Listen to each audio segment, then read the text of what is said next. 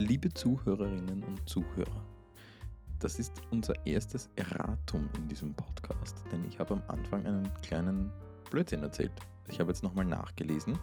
Ähm, die Geschichte mit dem Bagel, dass der 1683 in Wien erfunden worden wäre, ist eine Legende. Eine weit verbreitete, aber eine Legende. Die erste urkundliche Erwähnung des Bagels äh, stammt aus der jüdischen Gemeinde Krakaus von 1610. Und es gibt durchaus noch viel ältere Erwähnungen von ringförmigen Gebäcken äh, in, bis hin in die Spätantike, der Sesamring beispielsweise. Dementsprechend verzeiht, ich habe eine Legende, die ich so gekannt habe, erzählt. Servus David. Hallo Jakob. Wir beide essen ja ganz gerne. Also wir mögen essen, glaube ich. So kann man das einmal sehr, sehr gut sagen. Ähm, jetzt gibt es ein sehr klassisches Gebäck. Äh, in, in, in, in, Österreich zum Beispiel das Semmel, in, in Deutschland nennen sie es anders, Brötchen oder Stulle oder was auch immer. Ähm, und, und auch so ganz generell, glaube ich, der deutschsprachige Raum ist für sein Gebäck sehr bekannt. Jetzt habe ich aber eine Frage. Es gibt ein Gebäck, das in Amerika ähm, sehr viel beliebter ist als bei uns wahrscheinlich, aber ganz generell, glaube ich, weltweit sehr beliebt ist. Das ist der Bagel. Woher kommt der Bagel? Gut, das ist jetzt natürlich eine Fangfrage, weil äh, die erste Reaktion wäre natürlich aus Amerika, wenn er dort so beliebt ist, äh, aber das wäre zu einfach gedacht. Deswegen oh, Frankreich. Nein, der kommt tatsächlich aus Wien. Aus meiner Heimatstadt und aus der Stadt, in der du lange gelebt hast. Der Bagel kommt aus Wien und stammt aus der Zeit der, ich glaube, zweiten Türkenbelagerung war das. Ähm, weil sie da äh, aufgrund, ich glaube, Ermangelung von, von Zutaten haben sie irgendwie ein bisschen mit den Teigen experimentieren müssen. Und ein, ein, ähm, ein äh, Bäcker hat, ist dann hergegangen und hat ähm, äh, die, die, den, den Teig in solchen Rollen äh, quasi um einen Besenstiel gewickelt, äh, um es besser aufhängen zu können und verkaufen zu können. So irgendwie war das. Und das Lustige ist, da weißt du, wo der Name Bagel herkommt? Ist das vielleicht ein umgangssprachliches Wort für den Besen? Nein, das ist tatsächlich ein jiddisches Wort. Äh, ich lehne mich jetzt da aus dem Fenster und versuche das zu erklären. Ich bin mir nicht ganz sicher. Das kommt vom Steigbügel.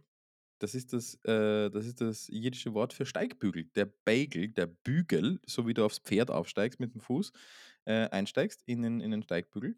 Äh, daher kommt dieser Name. Und damit ist dieses Gebäckstück, das, also ich liebe es, ähm, das äh, sehr beliebt ist, äh, aber vor allem interessanterweise halt in den USA einfach sehr, sehr viel verbreiteter ist als bei uns, kommt tatsächlich aus Wien. Auf jeden Fall, aber unser Thema heute, Jakob. Ja. Wir wollen ja eigentlich über den Betrieb und äh, die Wartung von Software sprechen. Ich wollte, ich wollte erst noch eine wichtige Frage stellen, nämlich eigentlich einmal, worum geht es, äh, wenn wir über Betrieb und Wartung reden? Ich meine, was, was, was wollen wir denn eigentlich erreichen? Das ist ja, glaube ich, einmal das Wichtigste. Also jetzt haben wir ja schon einmal irgendwie lang und breit über, über Softwareentwicklung gesprochen. Jetzt haben wir entwickelte Software. Jetzt äh, ist die Frage, wie geht es weiter? Jetzt muss diese Software ja irgendwie irgendwo funktionieren, eben betrieben werden, damit man genau, sie nutzen kann. Von dem vielen Code habe ich nichts, wenn ich ihn nicht nutzen kann. Ja. Und da gibt es halt verschiedenste äh, mal Varianten, das zu betreiben. Ja ähm, verschiedenste Arten, die Software irgendwie zur Verfügung zu stellen, online zu bringen, wie auch immer. Und äh, dann gibt es natürlich auch eine Vielzahl von Tätigkeiten, die notwendig sind, ähm, während so eine Software läuft, ja, damit sie weiterläuft, damit sie gut läuft. Fangen fang wir doch einmal an, so mit gen ganz generell, was betreiben wir? Wir betreiben in Wirklichkeit zwei verschiedene Sachen. Einerseits Infrastruktur, und andererseits eine Anwendung. Das heißt, Infrastruktur heißt der Computer im weiteren, weitesten Sinne ähm, oder, oder die Infrastruktur, auf der diese Anwendung läuft. Und auf der anderen Seite die Software, die wir entwickelt haben. Naja, es kommt darauf an, äh, manche verstehen dann darunter schlicht nur die Hardware, auf dem das läuft, manche spannen das schon ein bisschen weiter und das ist Betriebssystem und so weiter schon mit inkludiert in Infrastruktur. Aber ich glaube, das äh, geht jetzt einfach zu sehr ins Detail. aber du hast jetzt gerade schon mal was Wichtiges angesprochen. Wir brauchen Hardware. Also es braucht in irgendeiner Form Computer, auf der eine gewisse Anwendung laufen kann. Gut, Hardware ist notwendig. Das ist einmal das Erste. Jetzt ist meine Frage, muss ich so eine Hardware generell einfach immer bei mir im Büro stehen haben, ähm, damit ich irgendwie eine Software betreiben kann oder gibt es da Alternativen dazu? Ähm, also, es gibt auf jeden Fall mal eine Fülle an Alternativen und, äh, die Wahrscheinlichkeit, dass, äh, man es nicht muss, ist höher, als dass man es sollte, so, ja. Dann dann reden wir mal ganz kurz über die Vor und Nachteile. Also, im Großen und Ganzen, so wie ich das weiß, gibt es ja in Wirklichkeit 2 Herangehensweisen, nämlich einmal einerseits das, ähm, On-Premise. Ich hoste das irgendwo an an an in meinen Räumlichkeiten und dann das andere, ich will miete mich in einem, ähm, äh, Rechenzentrum ein. Und dann gibt es noch einerseits so Dedicated Hardware versus ich miete mir eigentlich nur die Rechenkapazitäten, oder? Ja, aber, äh, die die Unterscheidung würde ich, äh, nicht unbedingt dort treffen, ob die Hardware physikalisch bei mir in meinen Räumlichkeiten steht oder ich mir eine dedizierte Hardware in einem Rechenzentrum miete, ja. Fair enough, weil in Wirklichkeit, wer ist dafür verantwortlich, ist die Frage. Genau, wer, wer ist für die, für die Hardware verantwortlich? So, jetzt kann ich sagen, okay, ich betreibe den gesamten Computer oder ich betreibe eigentlich nur oder ich kaufe mir eigentlich nur die Rechenpower ein. So kann man das eigentlich auch sagen, oder? Ich ich glaube, das kann man so sagen, dass das quasi die beiden Enden des Spektrums sind. Was gibt es dazwischen? Ja, ich kann mir ja natürlich nicht nur Rechenpower kaufen, ich könnte mir virtuelle Maschinen kaufen zum Beispiel. Das ist, wenn auf einem Computer eigentlich mehrere virtuelle Computer laufen, weil es eine Software gibt, die halt quasi ja, einen Computer virtualisiert. Ich habe eine Blechkiste und darauf laufen 10 VMs. Äh, es tut so, als wären da 10 Computer drauf, genau, ja. Die haben alle einen eigenen Namen, die haben alle eine eigene IP-Adresse, die haben alle eine eigene virtuelle Festplatte und, und, und, und, und, und, und. So, das sind nochmal wichtige Entscheidungen. Wer trifft diese Entscheidungen? Hängt natürlich jetzt von der Unternehmensgröße ab, aber an und für sich würde ich meinen, dass das in den Entscheidungsbereich vom CTO fällt, also vom Chief Technology Officer oder jemanden mit diesem Aufgabenbereich. Also der Gebt ihr da, also wie, wie, ist das, wie ist das in deinem Alter, gebt ihr da eine Empfehlung ab?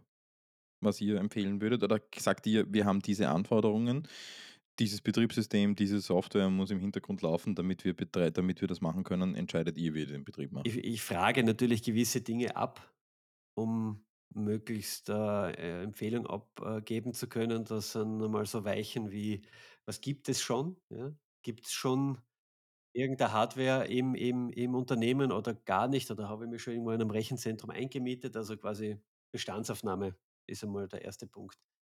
Wenn wir jetzt einmal davon ausgehen, dass es da gar nichts gibt, ähm, dann ist die Antwort meistens, es nicht selbst zu machen, sondern sich wo einzumieten, weil einfach die Kosten, Hardware anschaffen, Hardware betreiben und, und, und, und, und, ja, ähm, das, das rechnet sie fast nie, vor allem wenn du ein kleineres Unternehmen bist, ja. Da ist ja oft schon sich einen eigenen kleinen Server für E-Mail hinzustellen nicht sinnvoll, weil das so viel kostet wie, keine Ahnung, eine Online-E-Mail-Box in 20 Jahren nicht. Ja. Dann sind sicher auch so gesetzliche Rahmenbedingungen, DSGVO und so weiter, um, um das Stichwort einmal reinzuschmeißen, entscheidende Faktoren, ob ich quasi zu einem klassischen Cloud-Anbieter gehen kann, ja, Microsoft, äh, Amazon, Google, ähm, oder eben nicht. Da habe ich jetzt eine Frage. Es gibt ja jetzt nicht nur Microsoft, Amazon und Google als Cloud-Anbieter. Äh, Es gibt ja durchaus auch welche in, im europäischen Raum. Plus, äh, ich glaube, alle drei, Microsoft, Google und Amazon, bieten dir ja an, dass das ausschließlich auf europäischen Servern gehostet wird, oder? Das bieten sie an und ich könnte jetzt natürlich äh, in Teufels Küche kommen, wenn ich äh, da jetzt eine Rechtsauskunft gebe. Meine Auffassung äh, von dem Ganzen ist, dass nur weil das Rechenzentrum in Europa ist, gehört es trotzdem zu einem U- äh, US-Konzern und damit ist es de facto nicht DSGVO-konform. Okay, da haben wir das ganze Problem mit dem EU-US Privacy Shield beispielsweise, das ja mittlerweile außer Kraft gesetzt ist. Wir sind beide keine Juristen. Ähm, wir werden uns eine Juristin äh, in nächster Zeit vielleicht einmal einladen zu diesem Thema, damit wir dann mal ein bisschen drüber diskutieren können. Sei es drum, also du hast natürlich recht, das müssen natürlich nicht die drei sein, es gibt in Europa auch äh, viele kleinere Cloud-Anbieter, die ja mittlerweile preislich äh, halbwegs mithalten können, wo man seine Anwendungen betreiben kann. Hetzner, Ionos, äh, 1 und 1, glaube ich, hat auch was, damit man solche Betreiber mal gehört hat und nicht immer nur Amazon, Microsoft und Google. Aber es gibt viele, viele andere. Das war jetzt ein bisschen messy, aber wir haben jetzt nochmal Hardware. Jetzt haben wir mal das. Jetzt, jetzt ist einmal irgendwo wichtig, auf dieser Hardware muss irgendein Betriebssystem laufen. Da gibt es ja im Großen und Ganzen äh, zwei Optionen für Server, weil die dritte Option ist einfach meistens nicht so wahnsinnig geeignet beziehungsweise einfach zu teuer. Äh, diese zwei Optionen heißen Linux und Windows. Die dritte Option wäre macOS, ähm, die ist aber relativ teuer. Na, tatsächlich ist aufgrund der Entwicklungen Kubernetes, um nur so Stichworte zu nennen, Linux die einzig echte Option. Äh, man sieht es auch, äh, dass, äh, wenn du dir Windows anschaust und die WSL und so weiter, Was ist die WSL bitte? das ist quasi, ähm, äh, ein Linux im Windows embedded. Also, es wird der Zeitpunkt meiner Meinung nach kommen, wo Windows, wie wir es jetzt kennen, ein Window Manager für eine Linux-Distribution ist. Okay, spannende Ansage. Und in der Server in der Serverwelt ist Linux, also way to go. Ein, ein Microsoft-Mensch, der ich jetzt nicht bin, aber würde hier jetzt natürlich widersprechen und würde sagen, naja, aber Moment, Microsoft hat eigene Produkte in diesem Bereich, Microsoft pusht da auch sehr viel, äh, möchte jetzt zum Beispiel auch in Österreich, ich glaube, drei Rechenzentren aufbauen. Ja, was glaubst du denn, was die laufen? Glaubst du, dass die unter Windows betrieben werden, diese Azure-Rechenzentren? Also ist Azure nicht un unter, unter Windows? Also, ich kann natürlich da jetzt nicht in die interne hineinschauen und das werden wir muss ich recherchieren, aber na, na, das kann ich mir nicht vorstellen. Gut, okay. Jetzt hat dieser Computer ein Betriebssystem. Was kommt jetzt? Was ist der nächste? Also, wie komme ich jetzt eigentlich von einem Computer mit einem Betriebssystem, so wie ich ihn eigentlich auch im Geschäft kaufen kann, ähm, dazu, dass das ein, ein, ein, ein funktionierender Anwendungsserver für meine Anwendung ist? Rein theoretisch, also, so ist es auch vor nicht ewig langer Zeit gemacht worden, würde ich jetzt quasi die notwendigen Programmbibliotheken auf dem Server installieren, den Anwendungscode dorthin installieren und die Anwendung starten. Jetzt einmal Verfügbarkeit über Netzwerk und so weiter mal vorausgesetzt, da machen wir mal Hackerl.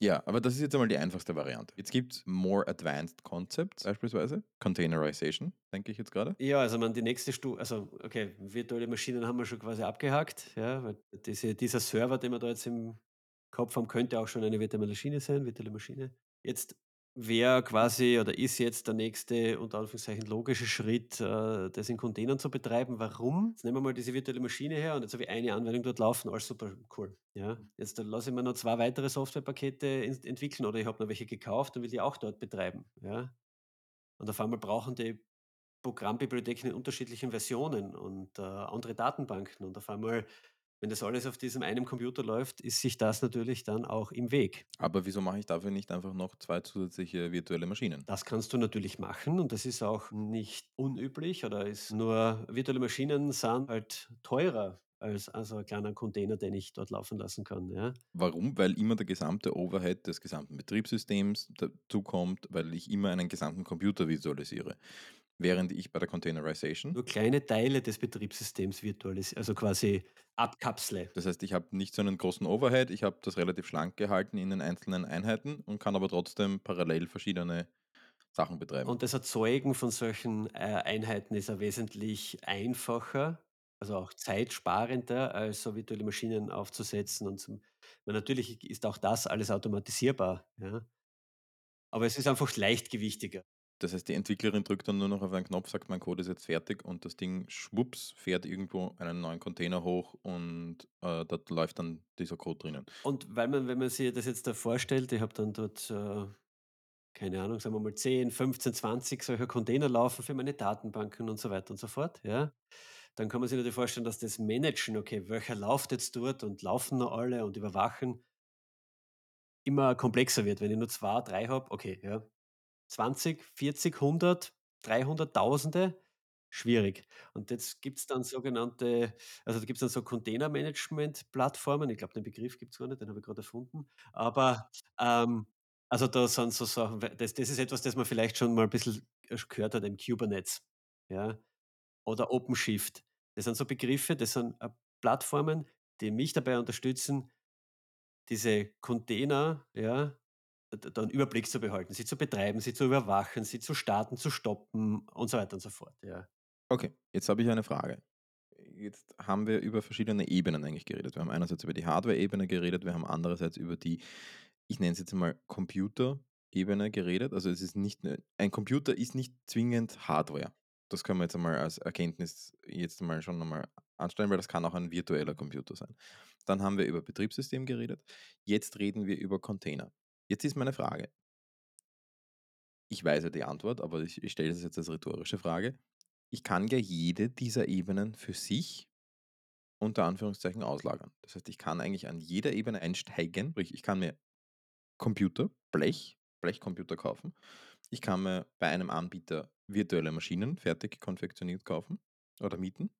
Äh, ich kann mir an anderer Stelle fertige Server mit schon Server-Software und Betriebssystem drauf mieten. Und ich kann mir wahrscheinlich auch in irgendeiner Form eine eine eine, ähm, äh, Space oder oder Ressourcen für Container mieten. Genau, also deswegen habe ich vorher, äh, gemeint, das Spektrum ist einfach so breit. All diese Sachen, die du genannt hast, an jedem Punkt kann ich einsteigen und sagen, ab dem Zeitpunkt, äh also alles darunter unter Anführungszeichen, also quasi die untere Hälfte vom Bagel plus die Butter, die bitte die hat irgendwer anderer, das um das möchte ich mich nicht kümmern. Dafür bezahle ich zum Beispiel monatlich einen gewissen Betrag, um das nutzen zu können. Und alles darüber, ja, Avocado, Lachs und Deckel, das mache ich selber. Jetzt ist meine wichtige Frage an dich. Wo steige ich ein? Also jetzt gehen wir mal davon aus, unsere ZuhörerInnen sind hm, in mittelständischen Unternehmen irgendwo unterwegs, die haben jetzt nicht eine riesige IT-Abteilung ähm, oder, oder vielleicht schon, aber, aber was, was, was, was macht Sinn für eine mittelgroße Anwendung? Was, was ist dein präferierter Zugang und warum? Es sind einfach sehr viele, äh, bewegliche Teile, die da zusammengreifen. Und wenn ich nicht wenn ich jetzt nicht, äh, viele Anwendungen habe, dass ich sage: „Okay, das zahlt sich aus, mir das Know-how in die Firma zu holen, das alles aufzubauen“, weil diese Cloud-Anbieter haben meistens ein Thema. Es ist billig einzusteigen, es ist in kleinen Rahmen günstig und wenn ich dann aber mehr werde, ja, mehr Traffic, größere Datenbanken, mehr Anwendungen, dann wird's teuer. Und dann gibt's irgendwann 'n Punkt, da kann man da können wir schauen, ob wir vielleicht eins von die Charts finden. Ab dem Zeitpunkt, es dann billiger wird, sich das in das Haus in in ins Haus zu holen.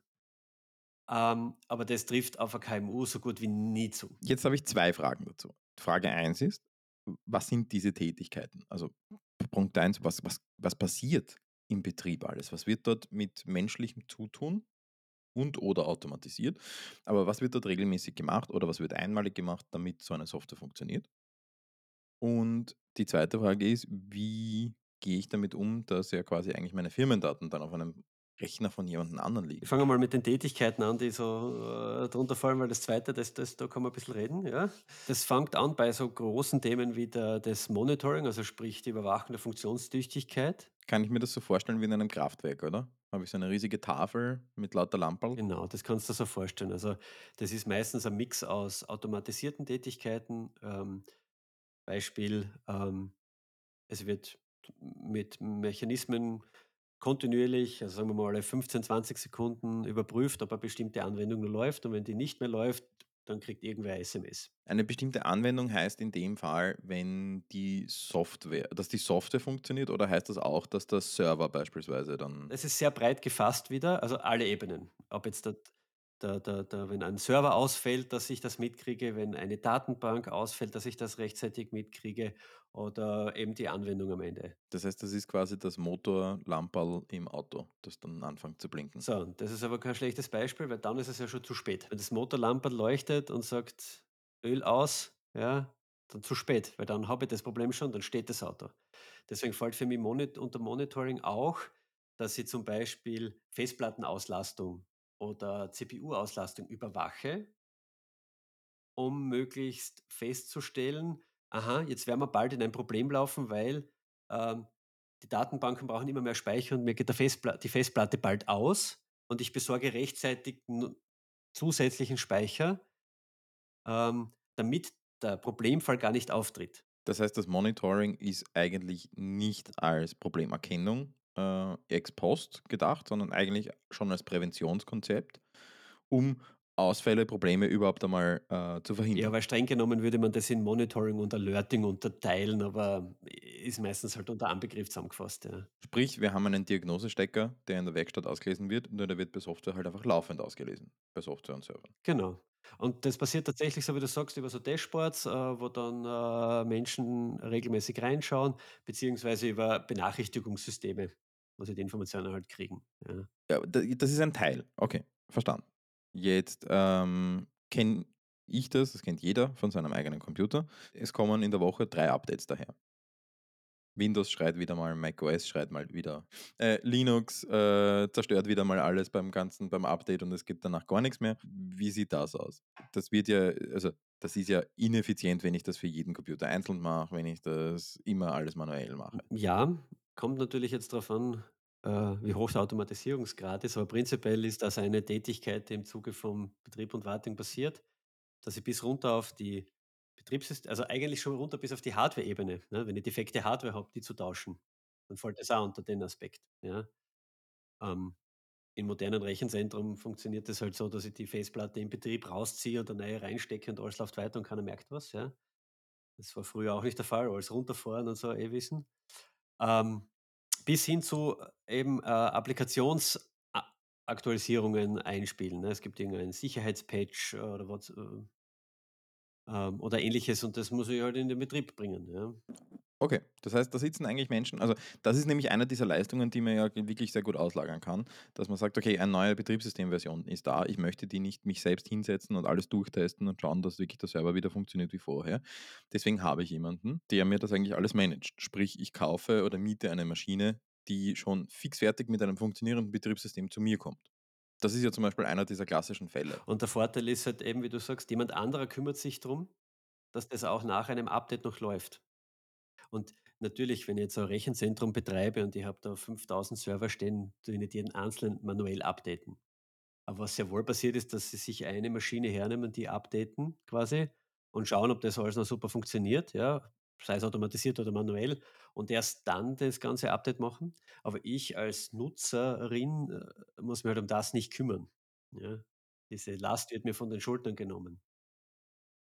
Also äh, ja, Updates quasi, ähm, Sicherheitsupdates, äh, reguläre Updates einzuspielen, ist eine Aufgabe, die im Betrieb und Wartung stattfindet. Ja. Dann mm, wäre jetzt meine nächste Frage ähm, mein Lieblingsthema, also vor allem bei, ganz besonders in meiner Familie, denen sage ich das immer, Backups. Backups und ein etwas sehr unterschätztes Thema ist das äh, Recovery, also das Wiedereinspielen von Backups. Ja, weil Backup mache ich ja nicht nur für den Katastrophenfall. Backup mache ich ja nicht nur für den Fall, dass alles weg ist, sondern Backup mache ich ja auch dann, wenn ich sage, ah, ich habe eine Änderung gemacht, die ich nicht mehr, die ich nicht mehr haben möchte. Aber was ich gemeint habe, ist, es hilft mir nichts, wenn ich tausende Backups mache und nie ausprobiere, ob ich es wieder einspielen kann ins System. Ne? Schon gesehen. Auf jeden Fall, ja, Backups sind ein Thema, die das äh, bevorzugt automatisiert läuft. Ähm, aber da rede ich jetzt nicht nur von Datenbanken, sondern, keine Ahnung, Dateiablagen, äh, Versionsständen von gewisser Software. Alles, was irgendwie notwendig ist, um ein System wieder zu, äh, in einen gewissen Zustand zu einer gewissen Zeit zu bringen. Andere Frage. Ich stelle jetzt die Zuständigkeitsfrage.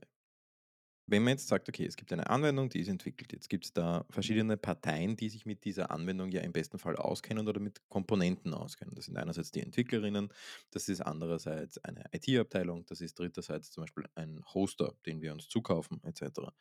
Wer ist für all diese Sachen zuständig? Ich weiß, jetzt kommt die Sache, das, kommt die Antwort, das kommt drauf an. Ja, das da darfst du mir jetzt nicht vorwegnehmen, weil ich muss natürlich die Standard-Softwareentwicklerinnen Antwort geben mit Depends. Ich gehe einmal von meinem Verständnis einfach aus. Es äh, wird sicher jede Art von Strukturierung geben.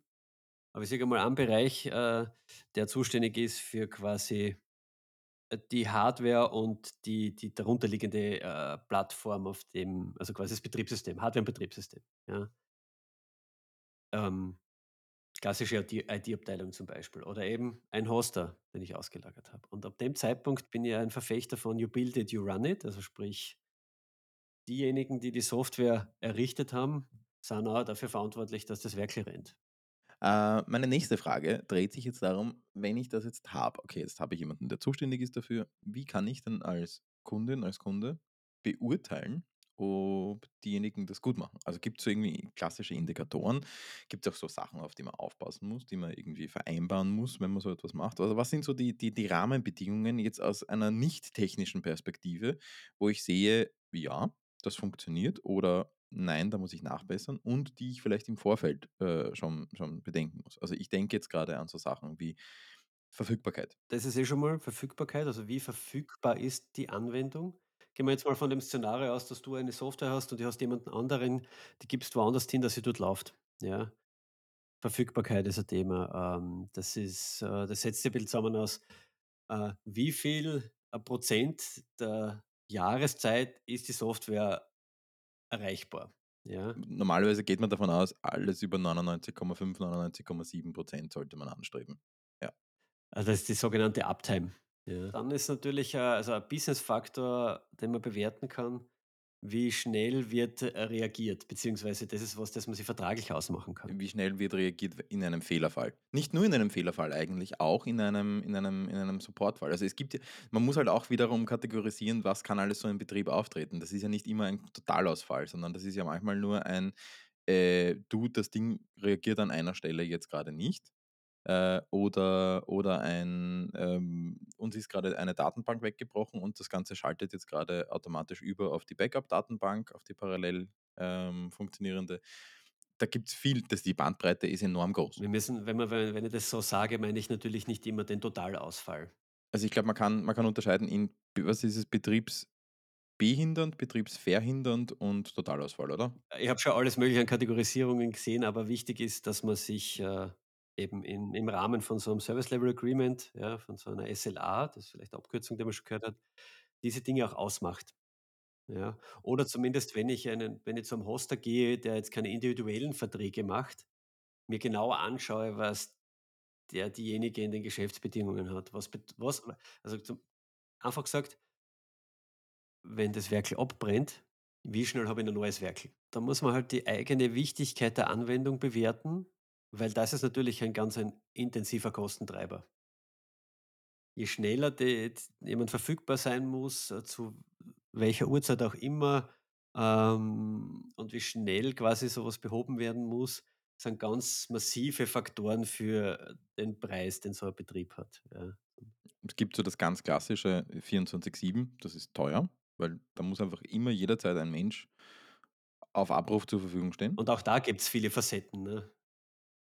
Also quasi, welche Art von Personal muss zur Verfügung stehen? Wie schnell muss reagiert werden? Äh, Geht es nur darum, das aufzunehmen oder geht es auch darum, sofort mit einer Lösung äh, mit einer Problembehebung zu beginnen und so weiter, ja? Und da sollte man sich wirklich harte Gedanken machen: Wie heftig ist es, wenn diese Anwendung für mein Betrie für meine für mein Unternehmen einmal einen Tag nicht verfügbar ist? Wenn damit mein Betrieb an den Rand des Ruins getrieben wird, dann weiß man eh, was für Art von SLA man braucht, ja. Ja, das ist ein sehr guter Punkt. Also, was weiß ich, für eine Fluglinie äh, für 'ne Fluglinie, wenn die Flugplanungssoftware ausfällt, dann können die keine Flug Flüge durchführen. Dementsprechend, die haben da sicherlich einen sehr strengen SLA. Während wenn meine Kontaktliste sich mal für einen Tag nicht synchronisiert, kriege ich das wahrscheinlich nicht einmal mit. Genau, ja. Und, äh, ja, das sind so Faktoren, die man da berücksichtigen sollte. Du schuldest mir noch eine Antwort auf die Frage von vorher. Wie gehe ich damit um, dass meine Daten auf einem fre ah, dass meine Unternehmensdaten auf einem fremden Server liegen? Also, auf einem fremden, stimmt ja nicht, auf einem Server, der von jemandem anderem betrieben wird. Das ist, äh das ist der Punkt. Ich will doch die Daten alle in meinem Haus haben. Willst du das wirklich? Wenn ich zu jemandem gehe, dessen Hauptgeschäft es ist, meine Daten sicher zu verwalten und quasi meine Anwendung mir sicher zur Verfügung zu stellen, dann hat der ein Interesse daran, dass das so bleibt, ja? Das heißt, er wird auch auch dort hinein investieren und wird dort Personal schulen, bessere Hardware besorgen, äh, Betriebssystem-Updates machen und, und, und, und, und, ja? Wie welche Annahme kann ich haben, dass nur weil ich mir jetzt da einen Server habe hinstellen lassen bei mir in der Firma, der jetzt da im Kopierkammerl steht, ähm, dass der nur in irgendeiner Weise sicherer ist als jetzt ein 'n Rechenzentrum, das von einer, äh, Firma in Österreich betrieben wird. Weil im schlimmsten Fall geht jemand mit 'nem USB-Stick in mein Kopierkammerl und kopiert mir alle Daten runter oder nimmt überhaupt den ganzen Server gleich mit versus das. Und das Gleiche kann man natürlich bis zu den Cloud-Anbietern hochbieten äh, hoch äh, hoch, ähm, denken. Natürlich, DSGVO ist ein Thema und so, also ja, klar. Aber an und für sich ist jetzt keine Ahnung, das bei einem der namhaften Cloud-Anbieter zu hosten, aus meiner Sicht um einen um einen gigantischen Faktor sicherer, als sich irgendeine Hardware in die in die eigenen Büroräumlichkeiten zu stellen, außer das ist mein Primärgeschäft und ich kann das kann quasi das Gleiche investieren. Ja, es ist ein guter ein guter Punkt. Ich kann mir wahrscheinlich diese ganzen Sicherheitsmaßnahmen, die ein ein ein ein Cloud-Hoster zur Verfügung stellt, äh, das ist jetzt schon einfach einfach allein physischer Zugang zu den Servern beispielsweise. Äh, das kann ich mir gar nicht Da leisten. kann man sich auf YouTube Videos anschauen, wie, äh, Menschen nur einen Teil, weil natürlich sieht man nicht alles, so ein Microsoft-Rechenzentrum betreten. wie die, wie die physikalischen Zugriffskontrollen sind und so weiter. Also zum Beispiel, wir haben bei uns im Büro auch keinen einzigen Server stehen, ja, äh, weil uns das nicht sicher genug ist. Weil äh, der Zugang zu unserem Büro, das ist bitte äh, Gipskartonwand, ja. Ähm, das zahlt sich nicht aus, das sicher zu machen. Selbstverständlich haben wir die wo, wo laufen, wo solche Zugriffskontrollen stattfinden, ja. Ja, das ist, ja, okay. Einverstanden? Passt. Frage, Frage beantwortet. Äh, damit ist auch klar, wir werden auch noch ein YouTube-Video verlinken. Wir werden das raussuchen, äh, dieses Video. Jetzt haben wir noch kein Action-Item. Man könnte ja mal schauen, was man bei sich im Betrieb jetzt schon so hat, ja. Und äh, die Geschichten mal auf äh, daraufhin bewertet, ob das jetzt vielleicht noch zeitgemäß ist. Ja. Habe ich vielleicht noch so einen alten Rechner irgendwo unter am Schreibtisch stehen und da mit Windows NT drauf und da läuft mein Exchange-Server drauf und alle meine E-Mails gehen da drüber. Ja. Das ist ein, ein sehr gutes Beispiel. Und man kann sich durchaus auch Gedanken machen darüber, für, für das eigene Projekt oder für die eigenen Hauptanwendungen, was bedeutet es, wenn das mal für zwei Stunden, zwölf Stunden, 24 Stunden oder eine Woche nicht funktioniert? Was bedeutet das auch für mein Geschäft? Das ist eigentlich ein sehr schönes Action-Item. Wow, das war viel Information. Also wie immer gilt natürlich, wenn jetzt eine Frage offen geblieben ist, ein Begriff nicht erklärt wurde, weil ich habe sehr viele Begriffe genannt, das verstehe ich, dann bitte jederzeit an. Podcast at digi-watt.com. Ich verspreche, irgendwann lerne ich das auch so schön auszusprechen wie der Jakob. Vielen Dank fürs Zuhören. Vielen Dank. Bis zum nächsten Mal. Bis zum nächsten Mal. Ciao.